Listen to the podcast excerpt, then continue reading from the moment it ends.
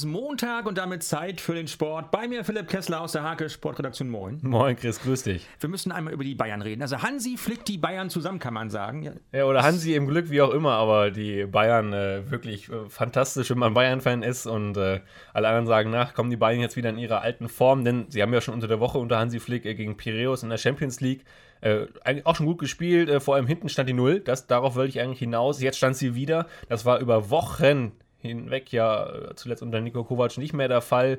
Ähm, immer haben sie sich Gegentore eingehandelt, sogar beim Zweitligisten, abstiegsgefährdeten Zweitligisten Bochum im, im ähm, DFB-Pokal. Und äh, jetzt plötzlich ein ganz anderes Gesicht, auch nichts mehr zu sehen von diesem 1 zu 5 der Bayern gegen, gegen Frankfurt aus der Vorwache. Alles wie ausgewechselt und äh, jetzt ist plötzlich auf der anderen Seite wieder die Diskussion bei Dortmund groß. Was ist aus, was wird mit, oder was wird aus Favre? Äh, Lucien Favre, der Trainer, letzte Woche war der Held, davor war schon angezählt, jetzt geht es wieder drunter und drüber. Mal schauen, das ist auf jeden Fall ganz spannend jetzt zu beobachten in den nächsten Tagen. Muss der Trainer unbedingt immer weg, wenn es nicht so gut läuft? Denn wäre Lars Büsing jetzt wahrscheinlich so ein klein bisschen in der Kritik, weil Drakenburg verliert in der Bezirksliga 0 zu 6. Ja, die Drakenburger sind jetzt schnell auch wieder abgerutscht auf dem achten Tabellenplatz. Es geht ja hoch und runter. 0 zu 6 in Südweihe ist aber unterm Strich einfach nur peinlich. Dass, also man kann da mal verlieren, gar keine Frage, aber 0 zu 6 ist dann doch eine ganze Schippe zu groß. Da müssen die Drakenburger dringend mal wieder sich fragen, äh, was sie da eigentlich gerade machen. Ähm, die haben ja auch schon wirklich richtig starke Spiele gezeigt diese Saison, sind einfach zu unbeständig und äh, gute Frage, da tue ich mich sehr schwer an der Analyse, woran es da aktuell liegt. Freuliches gab es aber von Steimke, ne? Genau, die haben wichtige drei Punkte geholt, Wetschen ja auch und äh, Wagenfeld ja auch unten mit in der Tabelle. Die haben dann gewonnen, 5 zu 2. Ja, ähm, frühes 1-0, dann schneller Ausgleich, dann gab es eine Drangphase vom Wagen, äh, TuS Wagenfeld, Aufsteiger aus dem Kreis Diepholz, aber die Steimker haben dann kurz vor der Pause Doppelschlag setzen können, diese Drangphase schonlos überstanden, kein Gegentor gekriegt. Dann steht es 3-1, nach der Pause 8 Minuten 4-1 und dann war die Messe auch schon gelesen. Herzlichen Glückwunsch nach Steimke. Endlich mal wieder ordentlich Tore, vor allem Simon Wilke mit einem Doppelback ähm, aller, aller Ehren wert. Und dann haben wir natürlich noch ein Spiel über, Intercomata gegen Mühlenfeld. Ähm, Mühlenfeld immerhin so mit die beste Defensive der Liga. Da darf man dann auch zu Recht vielleicht mal selber mal kein Tor schießen. Aber vor allem positiv für Intercomata, das gab es ähnlich wie bisschen wie bei den Bayern lange nicht, dass man mal kein Gegentor kassiert. Äh, jetzt zweimal hintereinander auch Intercomata hinten äh, die Null gehalten, das ist wirklich richtig stark. Äh, und deswegen der Punkt, sagt auch Trainer Aslan Akan, völlig okay. Gab es leider kein Freudentänzchen wegen des Tores, aber Grund zur Freude hatten andere Tänzer. Mehr dazu gleich. Wir sind immer noch sportlich unterwegs. Bei mir immer noch Philipp Kessler. Wir haben ja eben mhm. über Fußball gesprochen. Jetzt kommen wir zu einer ganz anderen Sportart. Wir wechseln das Parkett sozusagen. Wir wechseln aufs Parkett tanzen. Blau-Gold Nienburg hat ja in Hamburg bei der deutschen Meisterschaft teilgenommen und die haben gesagt, wir wollen in die Zwischenrunde. Das hat auch geklappt. Alles geklappt, genauso wie sie sich erhofft haben und erträumt haben. Es ist wirklich alles wahr geworden. Deutsche Meisterschaft im Formationstanzen. Die Nienburger Standardformation äh, vom TSC Blau-Gold Nienburg war mit dabei. Ähm, muss man sich so vorstellen, es gab ja die beiden Sektionen, einmal Standard, einmal Latein. In Latein war unter anderem auch Walsrode mit dabei, leider Achter geworden, äh, also letzter und sind dann schon in der Vorrunde rausgeflogen. Acht Teams treten an, dann gibt es die Vorrunde, zwei fliegen raus, dann gibt es die Zwischenrunde, wieder zwei fliegen raus und dann gibt es die Abendveranstaltung auch mit Live-Fernsehen, allen drum und dran, wo die besten Vier dann nochmal gegeneinander angetreten sind. Und die Nienburger haben sich ganz klar als Aufsteiger jetzt ja aus der zweiten in die erste Bundesliga gesagt, ähm, wir wollen auf jeden Fall nicht als erstes ausscheiden. Wir wollen zweimal aufs Parkett. Wir haben einen Schuss, den wollen wir nutzen.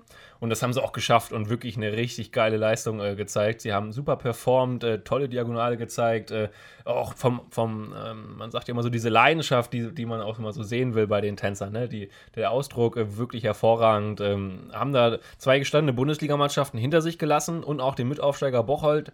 Den haben sie dann in der Zwischenrunde hinter sich gelassen. Leider hat es nicht ganz gereicht fürs Finale. Ich glaube, weit weg waren sie gar nicht. Ähm, das, äh, man sieht ja diese Wertung hinterher dann noch nicht, noch nicht bei den Vorrunden und in der Zwischenrunde von den Wertungsrichtern. Zwölf Wertungsrichter gab es da, die da auch die verschiedensten ähm, Kategorien äh, geschaut haben. Von oben, von der Tribüne und auch von unten vom Parkett aus, äh, wirklich aus allen Richtungen.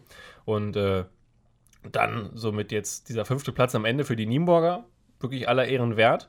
Äh, macht und vor allem schon viel Freude und äh, Spannung auch auf die Saison, die dann ja Mitte Januar startet. Zweites Turnier dann auch hier in Nienburg. Wir sind gespannt, wie es da weitergeht. Gucken mal ganz kurz zum Handball. Die Handballdamen der HSG Nienburg, die räumen ja wirklich alles weg da, ne? Ja, die sind genauso gut wie die Tänzer, kann man eigentlich sagen. Aber vielleicht von der Platzierung so nochmal ein bisschen schöner. Erster Platz jetzt für die HSG Nienburg, für die Frauen in der Landesliga. Äh, am Wochenende den bisherigen Spitzenreiter äh, SV Garsen mal eben mit 24, vor allem zu 12, 24 zu 12 aus der Halle in Liebenau äh, gefegt, gewischt, wie auch immer. Also äh, den haben sie mal ganz klar die Grenzen aufgezeigt, vor allem nur zwölf Tore.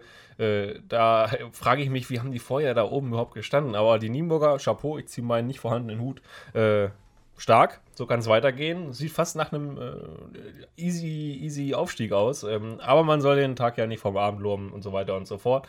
Äh, könnten auch die Männer nämlich sagen. Ja, du hast gerade gesagt, wo haben die da gestanden? Die HSG Nienburg war im Derby, HSG Schaumburg Nord war der Gegner. Letzten Endes hat man 34-30 verloren und gefühlt hat ja die HSG 10 Minuten nichts getroffen. Ja, das war so eine empfindliche Phase. Nicht mehr lange zu spielen, so zwischen, ich glaube, der 46. und der 54. war es ungefähr. Acht, neun Minuten, dann wirklich knappe zehn Minuten ging gar nichts, kein Tor mehr und äh, die äh, die Schaumburger haben halt eben drei, vier Buden gemacht, sind dann unaufhaltsam eigentlich davongezogen. Und diesen Rückstand, den konnten sie dann nicht mehr einholen, die Männer um Trainer Carsten Thomas. Und äh, somit dann jetzt leider der Rückfall von Tabellenplatz 3 auf 5, drei Punkte Rückstand sind es auf Tabellenführer Lehrte, der hat am Wochenende wieder gewonnen, die haben ja nur als ein einziges Spiel unentschieden gespielt, sonst alles gewonnen. Ähm, bleibt unterm Strich aber trotzdem die Erkenntnis, äh, die HSG kann wirklich ähm, über den Kader auch äh, toll auftreten. Zwei Spieler haben unter anderem jetzt gefehlt verletzt, äh, Konstantin von Müller und Steve Keke, vielleicht auch ein Grund, warum es dann nicht ganz gereicht hat. Er wird nächste Woche nicht fehlen. Philipp Kessler auch nächste Woche wieder hier, das war der Sport.